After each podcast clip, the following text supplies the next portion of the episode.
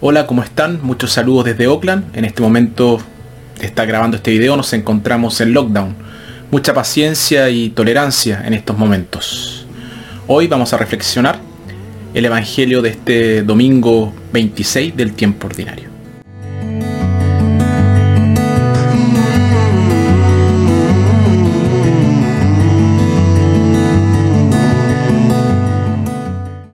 Nuestra primera lectura, tomada de números, a Josué le molesta el hecho de que el don de profecía ahora se les da a muchos otros, además de Moisés. Pero al mismo tiempo, Moisés lo agradece.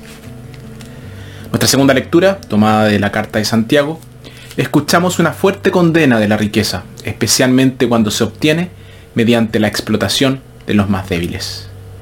Nuestro Evangelio, tomado de Marcos, este contiene una lección de tolerancia y cómo evitar el escándalos y las ocasiones de pecado.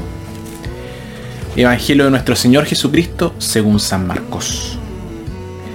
Juan le dijo, Maestro, hemos visto a uno que hacía uso de tu nombre para expulsar demonios. Y hemos tratado de impedírselo, porque no anda con nosotros. Jesús contestó, no se lo prohíban, ya que nadie puede hacer un milagro en mi nombre y luego hablar mal de mí. El que no está contra nosotros está con nosotros. Y cualquiera que les dé de beber un vaso de agua porque son de Cristo, yo les aseguro que no quedará sin recompensa. El que haga caer a uno de estos pequeños que creen en mí, sería mejor para él que le ataran el cuello una gran piedra de moler y lo echaran al mar. Si tu mano te está haciendo caer, córtatela pues mejor para ti entrar con una sola mano en la vida que ir con las dos a la ajena, el fuego que no se apaga.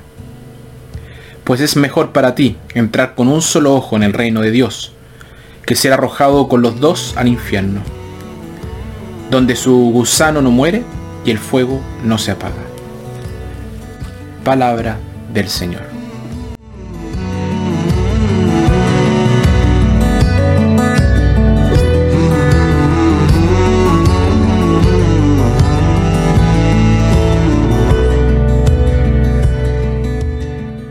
El Evangelio nos presenta una serie de puntos importantes y muy prácticos.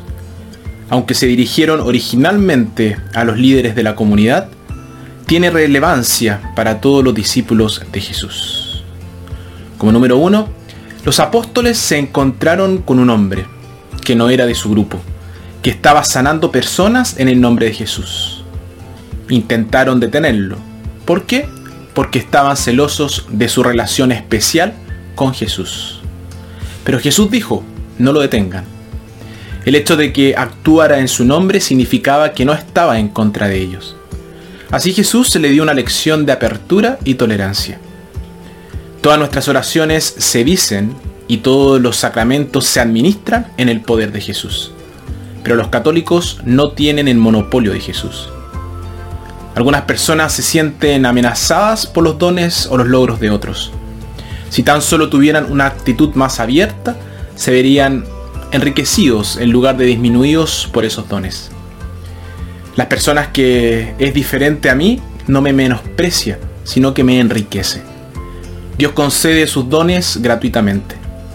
Nuestra responsabilidad es dar la bienvenida a esos regalos donde quiera que aparezcan. Número 2. Jesús dijo que cualquiera que diera a los pequeños, incluso un vaso de agua fría, sería recompensado. El vaso de agua fría es un símbolo de la pequeña acción.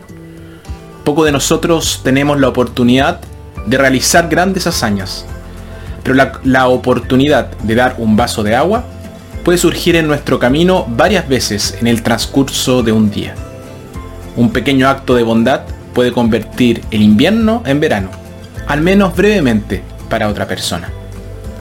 Los hechos no tienen que ser grandes para ser de ayuda y consuelo para la persona por quien se hicieron. Solo tienen que tener cierta calidad. Esa cualidad es calidez. Y todas las acciones que provienen del corazón tienen este calor. Entonces Jesús lidia con el pecado del escándalo, hacer que otros pequen. Número 3. Entonces Jesús lidia con el pecado del escándalo, hacer que otros pequen. Emite una severa advertencia contra aquellos que desviarían a cualquiera de los pequeños que creen en Él. Cuando pensamos en los crímenes cometidos contra los niños hoy, ya sea por negligencia o por, cualquier otra situación, las palabras de Jesús son una advertencia que debemos tomarnos muy en serio. Y número 4, luego Jesús pasa a hablar de las causas del pecado en nosotros mismos. El enemigo de una persona puede estar dentro de sí mismo.